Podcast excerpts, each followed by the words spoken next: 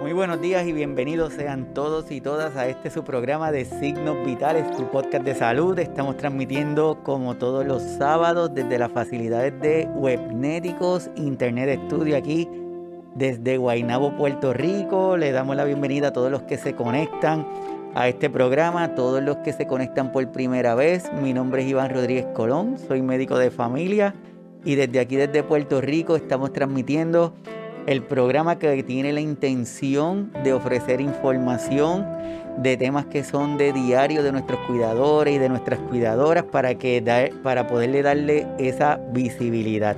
Y en el día de hoy tenemos un tema que está espectacular, pero la persona que nos está acompañando es más espectacular todavía.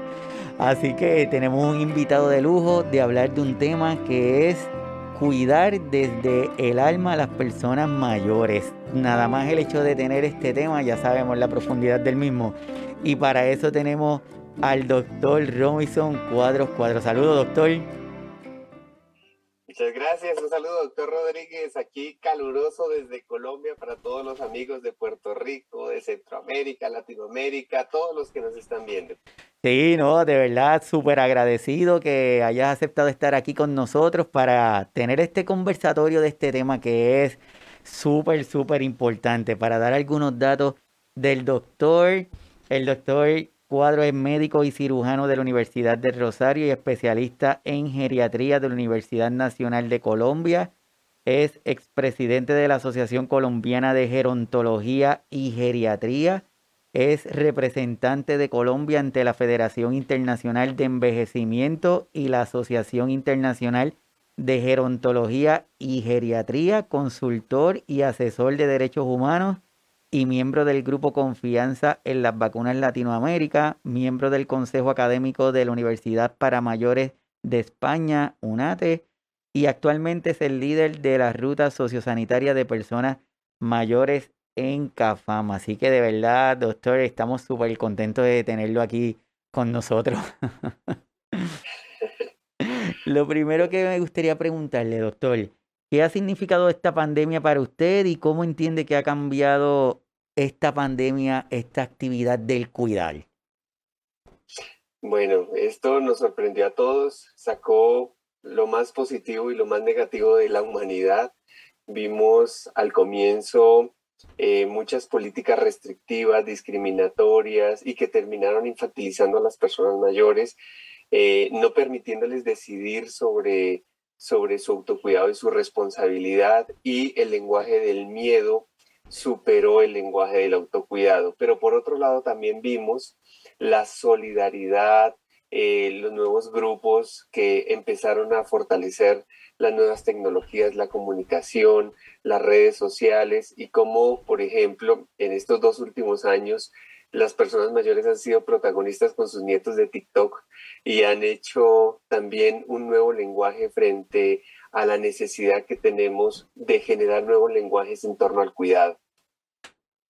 Sí, es como estábamos hablando, que la pandemia ha tenido sus cosas buenas, pero también ha tenido sus cosas difíciles, ¿verdad? Y eh, una de las cosas es que a veces habíamos, no habíamos pensado que la tecnología no, nos iba a acercar de alguna forma y, a tener este contacto, por ejemplo, con usted hoy aquí. Muchos de nuestros adultos mayores han logrado tener contacto con personas que hacían tiempo que no veían porque le tenían miedo a lo del teléfono y conectarse. Entonces, le ha dado ese, esa ventaja. ¿Qué es la gerontología, doctor? Bueno, la gerontología tiene muchísimos años de historia. Es una eh, rama científica que busca descubrir todos los eh, aspectos antropológicos, sociológicos, psicológicos del envejecimiento y de la vejez. Eh, como tal, en muchos países es un posgrado, en Latinoamérica y en, y en países de Europa es, eh, una carrera que se hace de pregrado, como estudiar psicología, trabajo social, y la gerontología busca precisamente integrar todos los conocimientos de diferentes profesionales en pro del bienestar, del envejecimiento y la vejez. Perfecto, perfecto. Es importante que la gerontología, igual que muchas de las ramas, porque piensan como que no es mm, la función, no, si es lo mismo atender a un adulto mayor que a un adulto joven, y no, no, definitivamente es completamente diferente. Doctor. La, la geriatría, sí, digamos, es una especialidad médica. Entonces, digamos que la, geriatría, eh, para ser geriatra primero hay que ser médico. Eh, después de, estudiar medicina, eh, en muchos países se hace primero medicina interna y después geriatría. Hay una propuesta de la Organización Panamericana de la Salud que sea una especialidad que se pueda hacer desde después de, de, terminar medicina en cuatro años para poder atender aquellas situaciones especiales en salud de las personas mayores. ¿Qué es cuidar desde el alma, doctor? pues mira, eh, cuando, cuando nos ponemos románticos, cuando nos ponemos trascendentales, siempre hablamos de, del alma, de los sentimientos que vienen de lo más profundo de nuestro corazón, de nuestro ser. Es cuando nos queremos conectar con el otro el 100%. Entonces, escuchaba hace eh, un tiempo el, el, el, besar desde el alma, el abrazar desde el alma, el de quererte con el alma, ¿sí? Y yo decía, ¿y, ¿y qué significará cuidar desde el alma? Y cuidar desde el alma es volver precisamente a esa humanización, al poder tocar y transformar vidas. Es importante que no perdamos de perspectiva porque como hace poco estábamos hablando, no es lo mismo tomar un dato y analizarlo desde el mero simple de ser un número, sino de darle la humanidad, darle el sentimiento de esa información. ¿Qué nos tiene que contar de esto que estamos viendo, doctor? Esa es una historia que me pasó a mí como médico.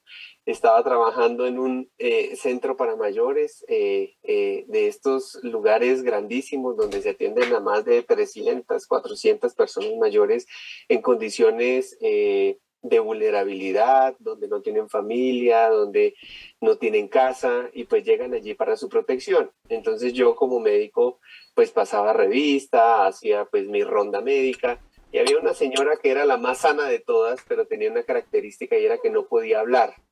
Eh, ella, al parecer, por la historia clínica, llevaba muchos años viviendo ahí y, y, digamos, eh, no podía ni escuchar ni hablar, entonces todo el mundo decía que era sordo-muda y le decían la mudita.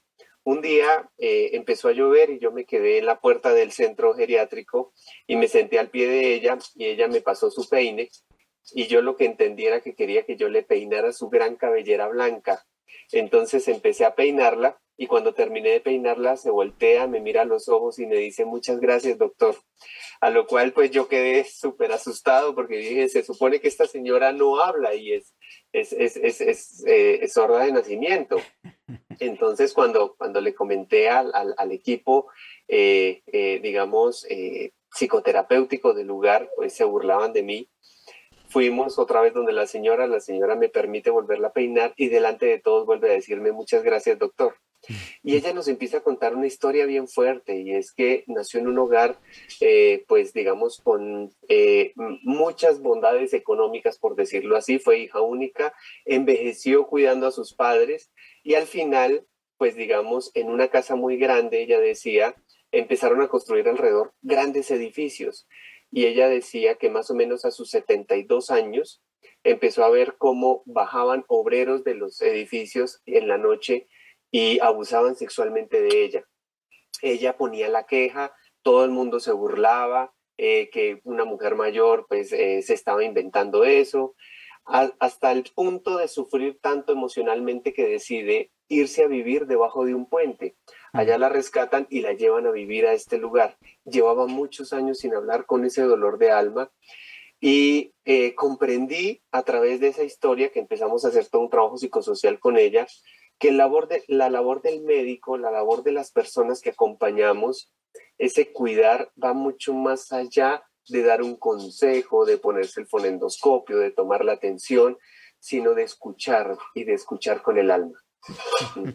Qué grande es eso, porque muchas veces asumimos que con el hecho de nosotros estar presentes en un lugar es suficiente, pero no nos damos la oportunidad de ir un poquito más allá, abrir esa, ser, ser más sensibles a ese ambiente en el cual estamos cada uno de nosotros.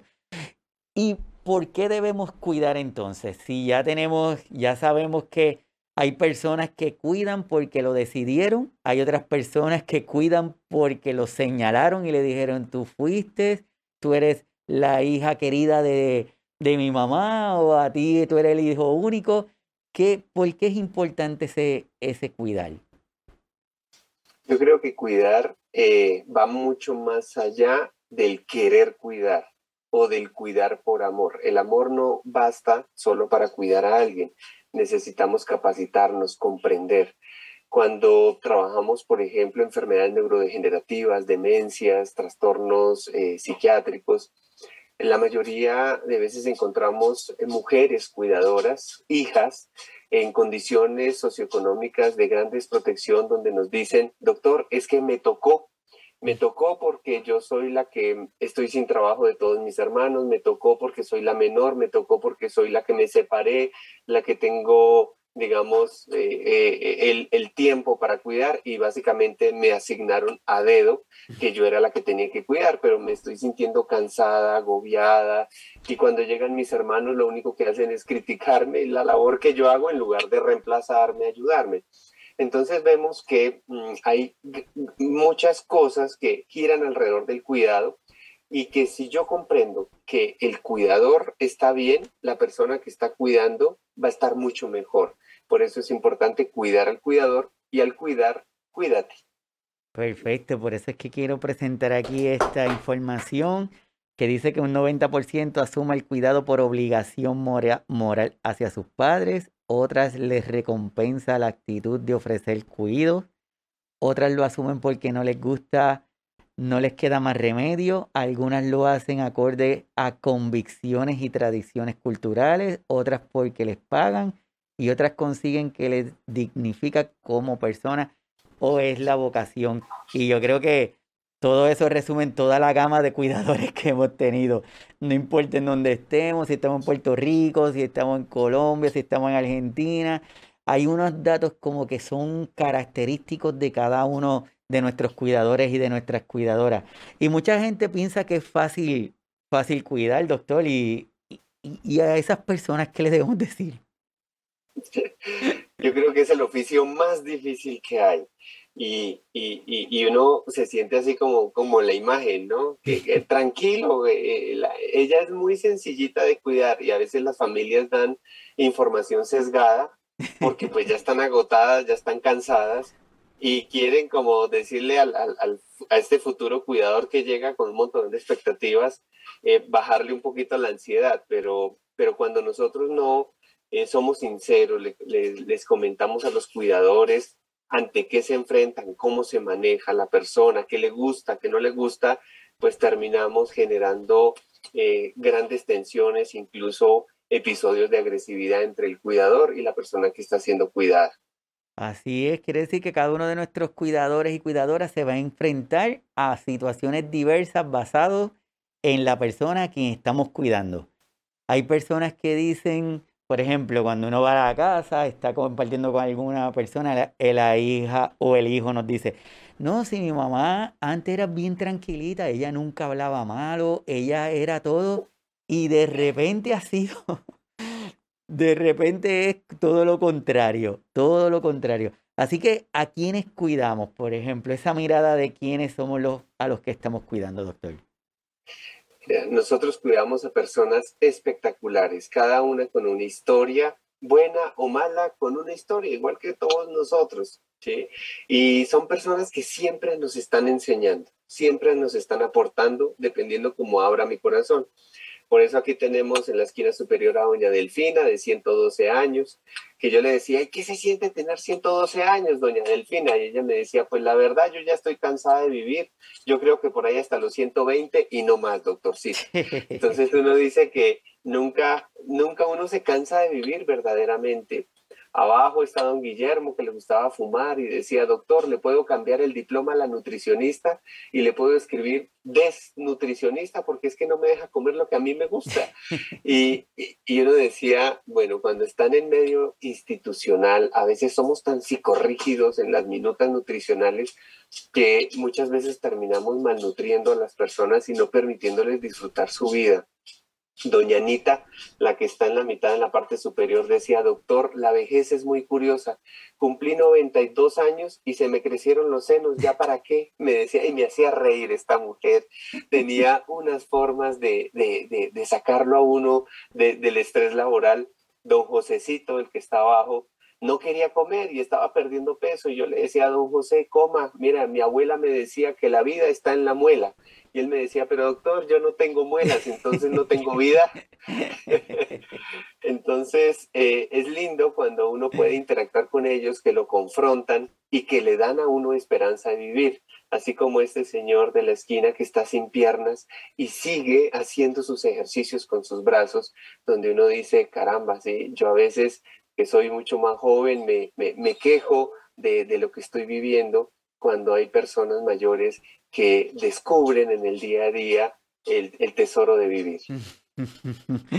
Así mismo es interesante ver y, y, uno los mira a ellos y se le quita el deseo de uno ponerse las mismas excusas. Estos días yo estuve una, una persona en, en la clínica y me estaba comentando esos días que son medios terribles de, de emociones y de, y de cantidad de personas que nos está viendo.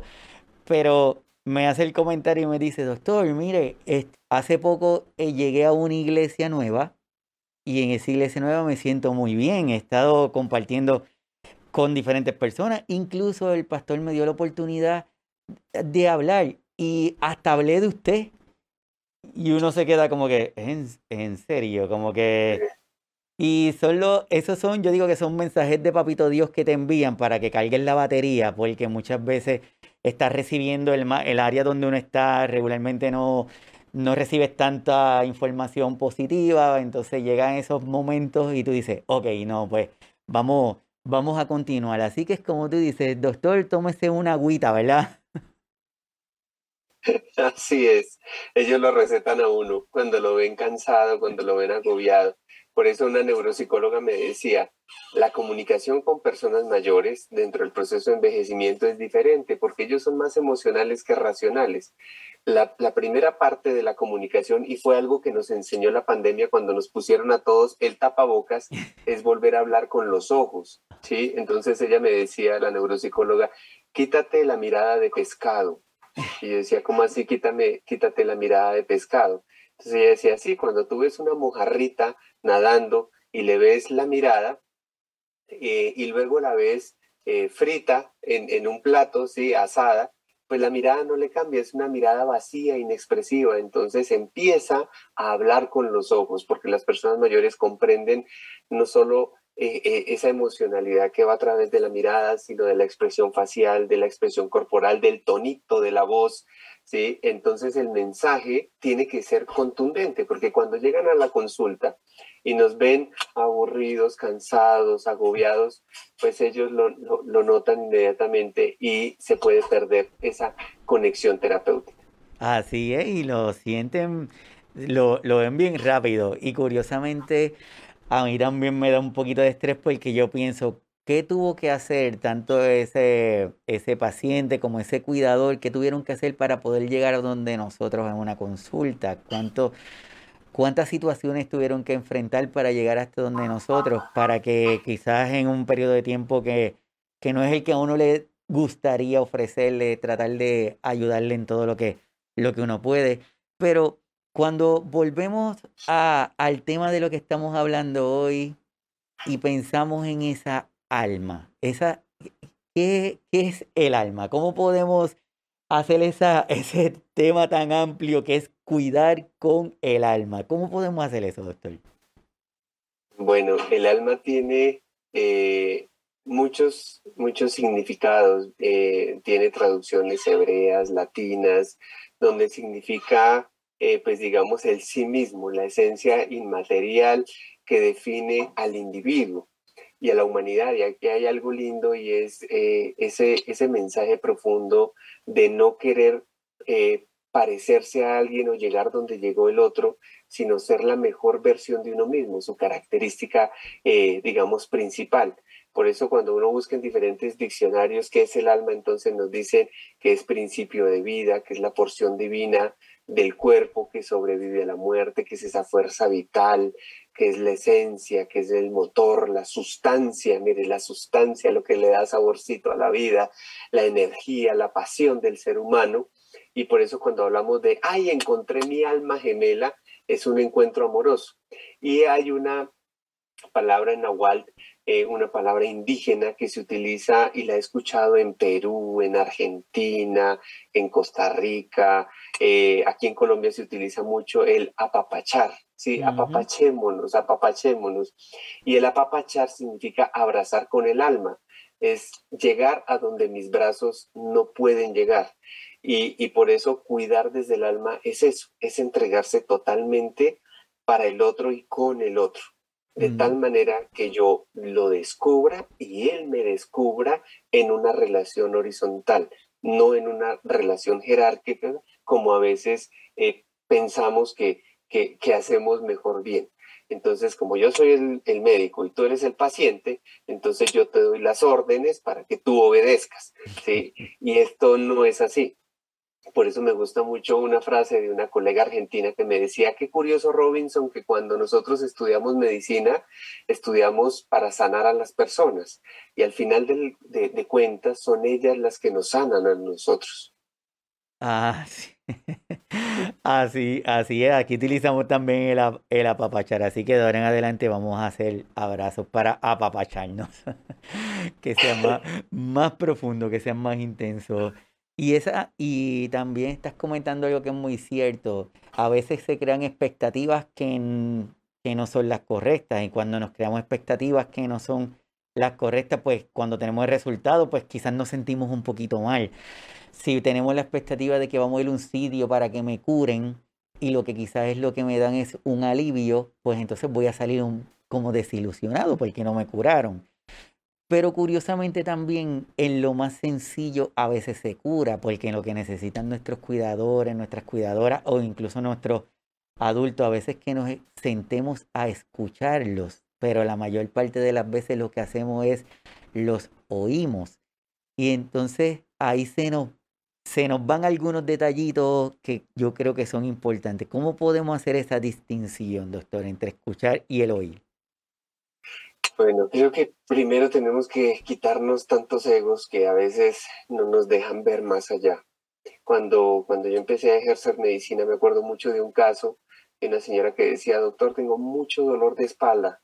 Entonces yo le decía, bueno, eh, eh, te voy a examinar, no te preocupes, tómate este, este paracetamol, este acetaminofén y ya te va a pasar. No, no veo que sea nada grave al mes volvió, doctor, ese dolor de espalda no me deja dormir y me sigue y ese medicamento no me sirve.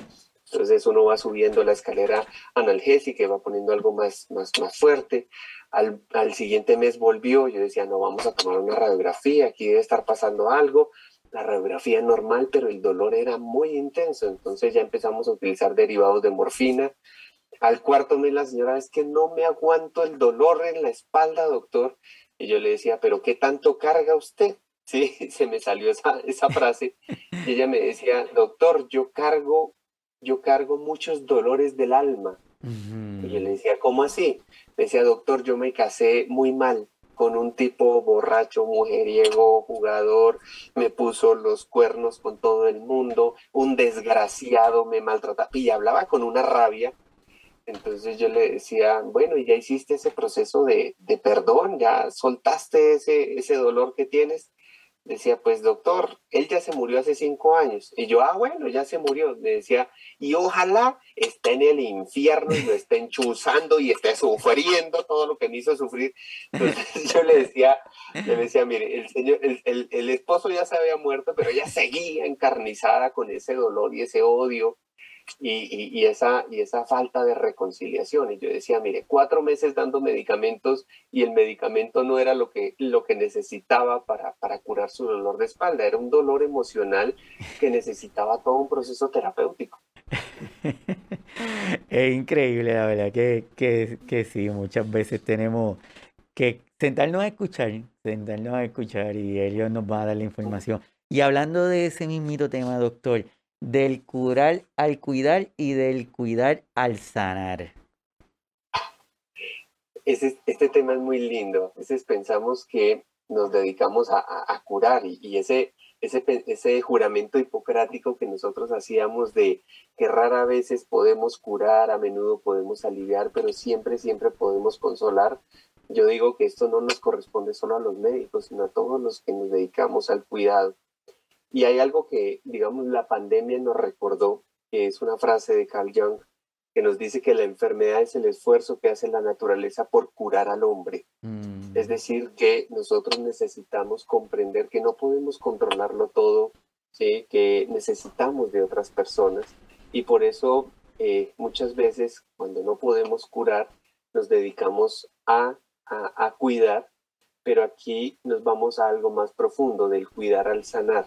Y la sanación no depende del bienestar físico, es decir, que la invitación es morir sano, es íntegro, completo, realizado, entero y digno. Así es, no lo podemos ver como algo aislado, es, es, un, es un todo.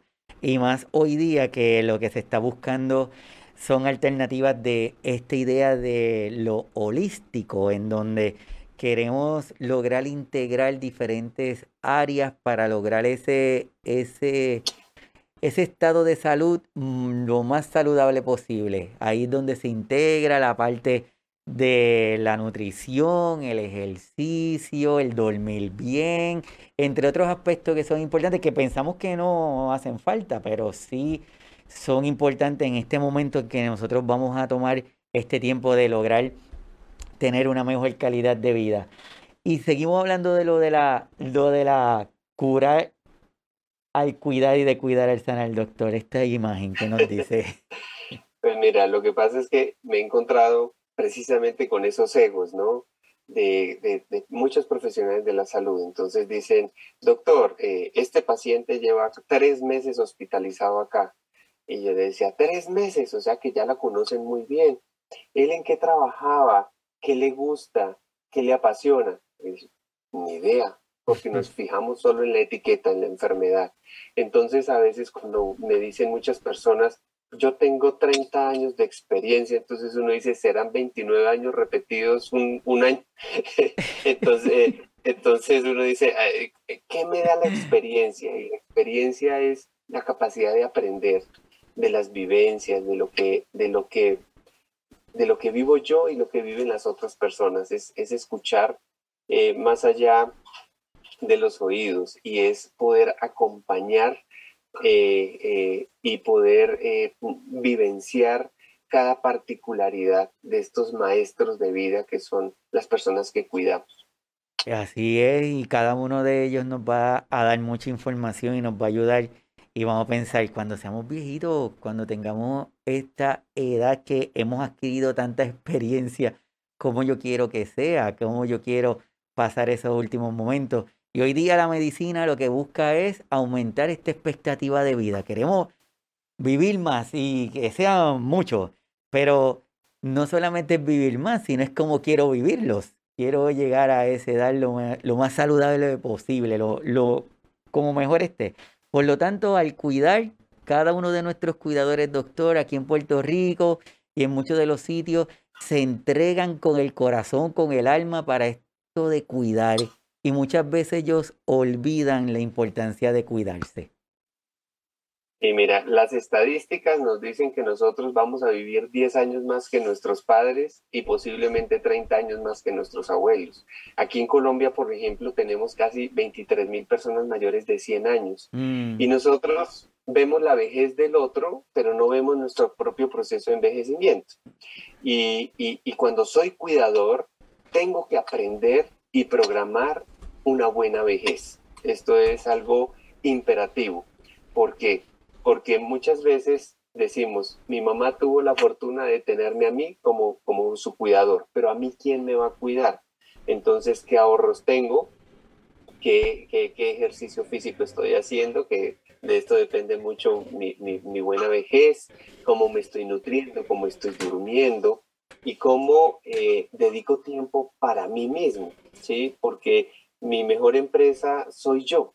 Eh, también, eh, digamos, necesito descansar, necesito eh, bailar, así sea con el palo de la escoba, si me gusta, escuchar mi música y ponerle límite a la, a, la, a la cantidad del cuidado. Y levantar la mano no es un signo de debilidad. Pedir ayuda cuando veo que me, me estoy agobiando, cuando estoy cansado, cuando estoy estresado y cuando tengo sentimientos negativos. Recordemos que hay estudios que nos dicen incluso que entre el 30 al 80% de los cuidadores pueden terminar más enfermos que la misma persona que están cuidando. Y, y lo vemos, esas estadísticas le ponemos cara continuamente porque cuando hacemos las visitas, cuando estamos frente a un cuidador, le, nos damos cuenta. Y lo curioso, doctor, es que muchas veces el mismo cuidador, tú le preguntas, ¿y tú cómo estás? La contestación es, estoy bien. Aunque tú sabes que no es cierto, porque nada más su, su lenguaje corporal es una persona que siempre que tú vas a visitarlo estaba bien, alegre, jovial, y de momento tú llegas y entonces no está de esa forma. Pero es lo que usted está diciendo no pueden decir que estoy mal, que estoy cansado, que necesito ayuda, porque quizás hasta en el mismo ambiente donde están, que pueden pensar, si digo que estoy cansado, van a pensar que me estoy quejando y que ya quiero salir del cuidado de mi mamá o de mi familiar. Entonces están en esa pelea continua de decir lo que la verdad o no, incluso también es algo cultural, como dices, porque nosotros acá cuando chiquitos ibas a visitar un familiar, los papás te decían, si te ofrecen algo, di que no.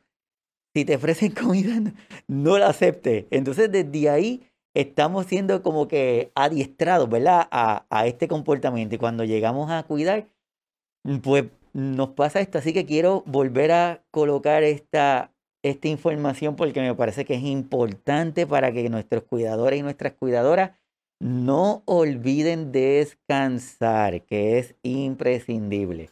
Mantener actividades que siempre te han gustado. Procurar tomarse unas vacaciones para sí misma. Es vital pedir ayuda. Los demás no tienen que descubrir o adivinar lo que te pasa. Eso, vuelvo, es importante porque también nos enojamos, doctor, porque, pero ¿y por qué le tengo que decir a mi, a mi hijo que estoy cansado si se supone que él lo sepa? Así es, y mira, me pasa mucho en las consultas domiciliarias que cuando salgo de la casa, el cuidador eh, me dice, doctor, doctor, doctor, y unas vitaminitas como para mí. Entonces uno dice, estás cansado, estás cansado. Pero necesitamos, eh, digamos, como familia, como comunidad, como estados, generar políticas de cuidado al cuidador.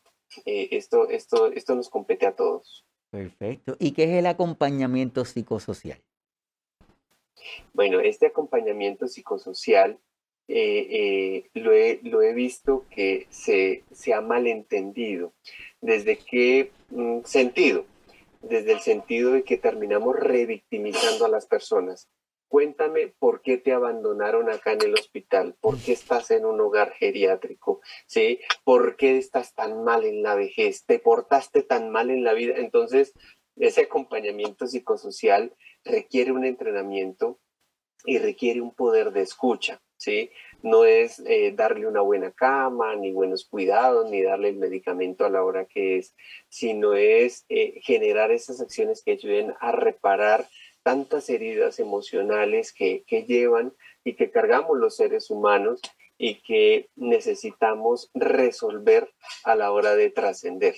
Es decir, que, eh, que todo ese impacto positivo o negativo que hemos tenido durante la vida, en lo vivido, tanto en la mente como en el sufrimiento, hay que verlo no como una enfermedad, sino como una condición de vida que necesita una escucha, una escucha de corazón, una escucha de alma. Y muchas veces, como estamos presentando, mm, no tienen muchas alternativas. Muchas veces solo nos tienen a este grupo. Hay personas, como el ejemplo que estabas dando ahorita, que se mantienen en, unas, en un hospital y cuando tú verificas es porque en su casa están solos. Y dice, pues voy a ir a la sala de emergencia porque por lo menos allí hay alguien que me atienda o por lo menos hay alguien que me escuche o por lo menos allí voy a poder comer porque en mi casa no lo, no lo puedo hacer. Entonces, es, es muy fácil uno mirar superficialmente a la persona, pero cuando uno le da una oportunidad de, de, explorar qué le está pasando, quizás ahí empezamos a descubrir otras, otras cosas.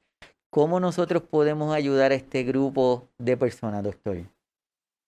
Pues mira, en América Latina y el Caribe está pasando algo muy similar a lo que ya ocurre en Asia o en Europa. Y es que cada vez envejecemos solos y solas. Aquí en Colombia un poco más del 14% de los mayores de 60 años viven solos en hogares unipersonales. Y, mm. esto, y, esta cifra se está duplicando cada 8, cada 10 años. Y esto es impresionante porque, porque necesitamos esos lazos afectivos, esas redes de apoyo social. Por eso los amigos juegan un papel fundamental en la vejez. En, en, los sistemas de salud dicen, no, todas las, las, terapias físicas, las terapias ocupacionales, los consultorios están llenos de personas mayores. Y no es porque necesiten la terapia, sino es porque es el momento donde se encuentran con otras personas para poder compartir. Entonces necesitamos generar estos espacios donde ellos puedan sentirse eh, acompañados. Una, una vez un, señor me decía, doctor, algo que le tengo miedo en la vejez es la soledad. Y yo pensaba que entonces me tengo que casar, tener ocho hijos, eh, eh, para, para no estar solo. Y él me, me hacía una consideración muy importante. La soledad no es con quien uno viva, sino el entorno que me haga sentir importante, que me valore y que me reconozca.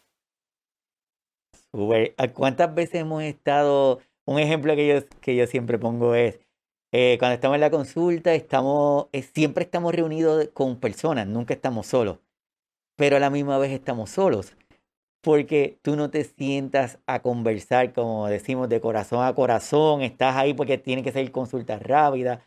Entonces, ah, ah, allá, allá pasa lo mismo. Sí, claro, la velocidad y uno mirando el, el, el, reloj y si la persona empieza a abrir su corazón y a contar algo y uno dice, no, se me atrasó la consulta. Eh, por eso es importante volver a generar mecanismos de humanización de, de los sistemas de salud. Es vital, es vital, es vital. 25 de julio, Día Mundial de los Abuelos y de las Abuelas. sí, eso fue algo muy lindo que, que, que, que Francisco, el Papa, eh, quiso hacer en homenaje a, San Joaquín y a Santa Ana, los abuelos del niño Jesús. Y esto, y esto trae un, un, significado muy grande, porque él, él dice, es que eh, si nosotros vemos la, la, humanidad de Jesús, pues entendemos que también tuvo abuelos y que los abuelos tienen un rol especial dentro de las, de las familias y no hay que sacarlos a un lado. Y él dice, él dice una frase eh, poderosa. Él ha, lanzado muchas frases en, en pro de las personas mayores y el reconocimiento, pero dice que las casas para ancianos deberían ser los pulmones de la humanidad en un país, en un barrio, en una parroquia, y deberían ser los santuarios de humanidad donde el viejo y el débil es cuidado y protegido como un hermano y una hermana mayor.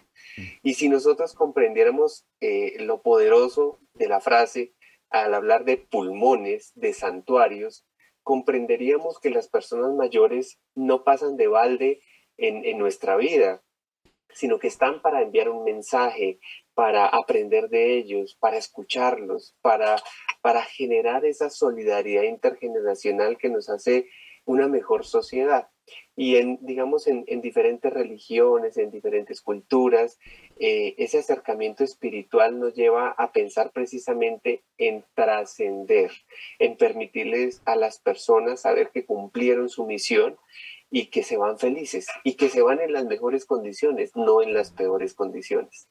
Por eso, a veces cuando cuidamos, no es, no es un tiempo de espera de muerte. ¿sí? Es que yo la cuido porque ya con ese cáncer, con esa demencia, entonces estamos esperando a ver cuándo le llega. No, es un tiempo de vida y cada día es, eh, es, es importante y nos enseña a redescubrirnos, a proteger, a resignificar. Yo he visto pacientes terminales que eh, eh, nunca habían pintado y empiezan a pintar o empiezan a tejer gorros para niños que están naciendo. O sea, le dan un nuevo significado a su vida y eso es importantísimo que nosotros ayudemos a hacer ese acompañamiento. Eh, la galletita de la buena suerte dice que los árboles más viejos dan los frutos más dulces. Y, y en, en África dicen que cuando se muere un viejo se entierra una biblioteca. Yo hmm. digo que no enterremos bibliotecas con libros cerrados que nadie haya leído.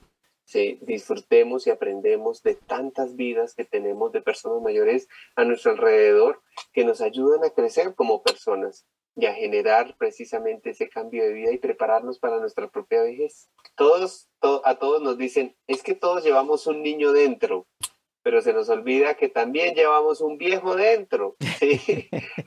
Por eso es importante vacunarnos contra la indiferencia, dejar de discriminar a las personas mayores, de aislarlas, de decirles que ya no pueden, de decirles que ya vivió lo que tenía que vivir, que ya no está en edad para eso, sino que heredar nuevos lenguajes.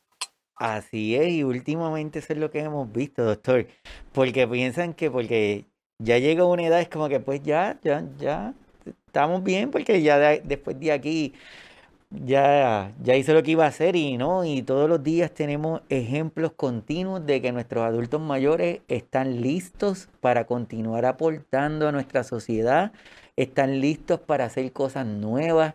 Tenemos adultos que tienen sus propios canales de YouTube, tenemos adultos que están desarrollando actividad continua, ya no tienen miedo de conectarse a una sala de Zoom. Yo muchas veces me sorprendo yo mismo, ¿verdad? Porque le digo, ¿usted cree que si yo le envío este enlace se va a poder conectar? Y me dice, muchacho, pero si eso yo lo hago todos los días. Así que e, es, importante y con eso de, e, es el cuidar el detalle, como tú estás diciendo, ese detalle hacia nuestro adulto. El detalle hace que nosotros nos sorprendamos. A mí me pasó también con una señora de 93 años que me dijo, bueno, afortunadamente tengo mi negocio. Y yo le decía, a los 93 años, ¿cuál es su negocio? Me decía, mis nietas en Nueva York me enseñaron a utilizar Pinterest. Entonces ahí cuelgo mis recetas, las puntadas que hago para hacer bufandas, para hacer y eh, las promociono a través de redes sociales y la gente me compra en línea. Y yo, caramba, 93 años, sí, no hay edad, no hay edad para, conquistar sueños. Es, es, importante ayudarles a las personas a derrotar ese lenguaje enfermizo de que ya mi edad, que los años no llegan solos, que pobre de mí, sino a, hablar el lenguaje de esperanza, el lenguaje de felicidad, el lenguaje de gratitud, no el lenguaje de, de, frustración. Que es tan difícil porque muchas veces lo hacemos hasta inconscientemente y de momento como que caemos en tiempo y le no, no, no, pues, pues perdón, como ese que te estaba diciendo, ese muchacho, si yo me conecto ahí de cada rato. Y, y nuestros abuelos que se están convirtiendo en maestros por esto de la pandemia, que están los nietos en su casa mientras los papás trabajaban, entonces le han tenido que perder el miedo a la tecnología y ellos mismos te dicen, es que yo creía que era más difícil. Yo al principio no quería hacer nada, no quería que me, que ni que me cambiaran el teléfono de, de teclas que tenía, porque pensaba que era más difícil y ahora me he dado cuenta de que no, que al contrario es más fácil. Así que este tipo de situación nos ha cambiado continuamente. Y es como tú dices, es cuestión de estar pendiente de ese detalle, es, ese de, detallito. Tenemos a Zuli González que dice cuál considera que es la participación del gerontólogo en el equipo multidisciplinario, doctor. Ajá, muy bien. Yo creo que, como lo decía al comienzo, tenemos que identificar muy bien ese trabajo mancomunado del gerontólogo y del médico geriatra. El gerontólogo por vocación debe ser un líder, un líder que integra tanto a las familias como a las comunidades, como a las políticas públicas, para poner, digamos, eh, esta, eh, estas experiencias y estas eh, diferentes profesiones al servicio del envejecimiento y la vejez. Y saber escuchar. ahorita el doctor Rodríguez me hacía acordar hace poco que mm, eh, tenía yo eh, en consulta virtual una pareja, él de, él de 90 y ella de 88 años. Y, y, durante la pandemia les enviaron los nietos para que vivieran, para que no estuvieran solos, ¿no? Y yo les preguntaba, bueno, ¿qué, qué ha sido lo malo de la pandemia? Eh, y ellos, y, y la respuesta fue pues que se perdió nuestra intimidad sexual, doctor, porque los nietos están encima y no nos dejan hacer nada. Entonces yo decía, bueno, eso me lo cuentan a mí, pero eso no lo saben los hijos, las familias, porque como, como ese es otro de los tabús que tenemos en, en, la vejez, y a veces eh, por cuidar terminamos sobreprotegiendo y anulando y eh, que, que pierdan su intimidad. Pilas con eso. Importante. estamos, la intención de nosotros es poder, poder darle este tono diferente, porque mm, pensamos que con el hecho de hacer una visita rápida, de estar cerca, una llamada, con eso sería suficiente y muchas veces pues sabemos que no. Entonces es importante, como está, dice aquí el doctor, por ellas, para ellas y con ellas. Sí, es que es curioso cómo a veces diseñamos programas, políticas, actividades para las personas mayores, pero sin las personas mayores, o sea, no, no trabajamos con ellas escuchándolos, esto te gustaría, no te gustaría, entonces el trabajo en equipo, y me gusta mucho esa foto porque ahí está el terapeuta, el enfermero, el gerontólogo, el geriatra, la familia, están todos ahí trabajando, pero la mano que está encima la mano que está encima, la que guía, es la persona mayor. Por eso los jóvenes de Samoa decían, mientras los jóvenes remamos con fuerza en el barco de la vida, los viejos guían las estrellas para que ese barco llegue a buen destino. Es mm. importante trabajar con ellas. Si no están, si no son parte, no hay forma en que nosotros podamos hacerlo, porque entonces caemos en la trampa esta de que asumimos, que eso nos pasa también mucho cuando hay grupos que hacen visitas a la casa de nuestros pacientes y van a ver al paciente pero se olvidan al cuidador y van y ven al paciente y el paciente y el paciente pero al cuidador no lo miran. Entonces, una de las intenciones de aquí del programa es darle visibilidad a nuestros cuidadores y a nuestras cuidadoras, que cuando vayamos a hacer una visita nos acordemos de ello, que entendamos que aunque nos digan que están bien, interpretemos este, ese está bien, que no necesariamente significa que están bien como nos están diciendo. Así que, y para y esta, esto que tenemos aquí, doctor, generadores de esperanza. pues mira, yo creo que los, los cuidadores, cuidadoras, somos sembradores de esperanza. El doctor Coolrich, alemán hace muchísimos años, quiso medir la esperanza para saber si la esperanza se puede medir y tomó un ratoncito y lo puso en un tanquecito de agua a ver cuánto tiempo nadaba. A los 15 minutos el ratoncito se ahogó, entonces él anotó en su agenda, un ratón nada 15 minutos, pero dijo, ¿qué pasa si yo pongo un ratón de la misma categoría en un lago?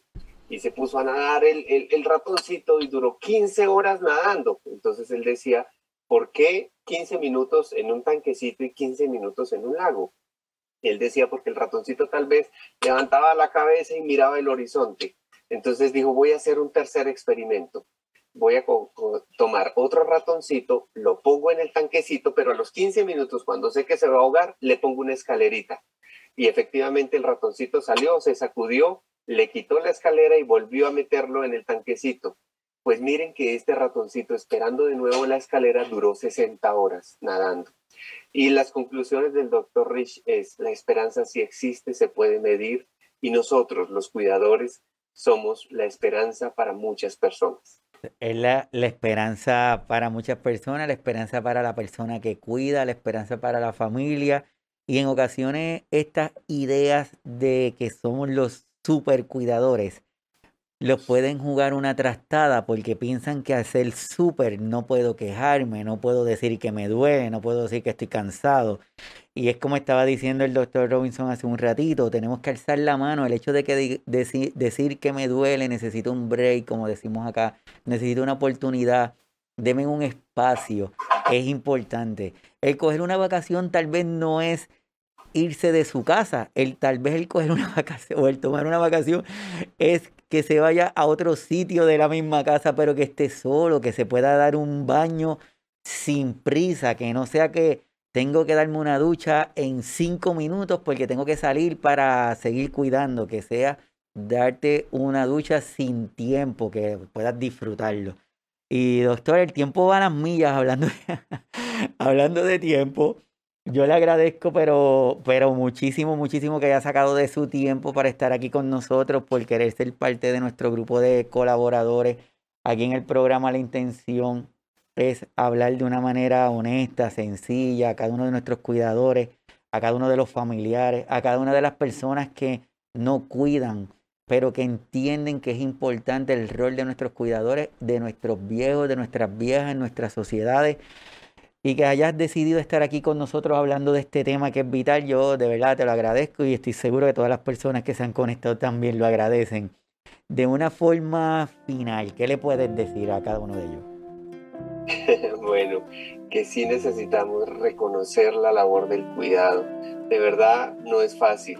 Para los que quieran profundizar lo difícil que es cuidar, léanse El Principito, este libro pequeñito que tiene un gran significado sobre los diferentes tipos de cuidadores y cómo a veces al, creernos superhéroes y que todo lo podemos, terminamos lesionándonos nosotros mismos.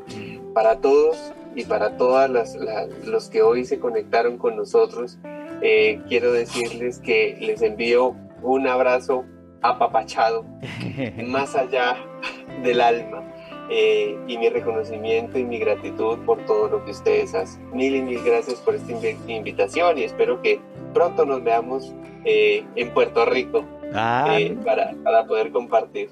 Muy bien, muy bien, sí, sí, vamos, vamos a hacerlo de, para compartir. Así que de verdad te agradezco mucho, doctor Robinson, saber lo, ocupado que está y que hayas estado aquí con nosotros. De verdad, para mí es un placer y un honor.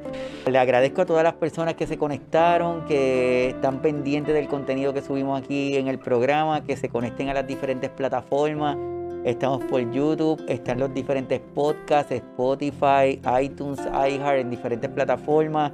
Estamos, eh, este conversatorio se queda en la página de Facebook del programa para que puedan tener acceso a él, que lo revisiten y que estén pendientes de su contenido. No quiero terminar sin, sin agradecer también al grupo de IBAM que me dio la oportunidad de estar con ellos durante esta jornada que tuvieron del Foro Internacional Itinerante de Buenas Prácticas, el reto del envejecimiento que se dio ahora, terminó ayer con un con un panel y me dieron la oportunidad de estar también. Así que ahí hablamos del tema de innovación, se escribe con H de humanizar, esperando que de ahora en adelante, cada vez que veamos la palabra de innovación, le pongamos una H para humanizar ese contenido de esa innovación. Así que gracias a todos los que se conectaron, doctor. Gracias, agradecido. Espero que lo tengamos de nuevo por acá discutiendo otro de estos temas de interés. Será un honor, querido doctor Rodríguez. Un abrazo para todos. Gracias, gracias a todos los que se conectaron. Nos vemos, cuídense mucho y nos vemos el sábado que viene desde aquí, desde Signos Vitales. Así que hasta pronto. Bye.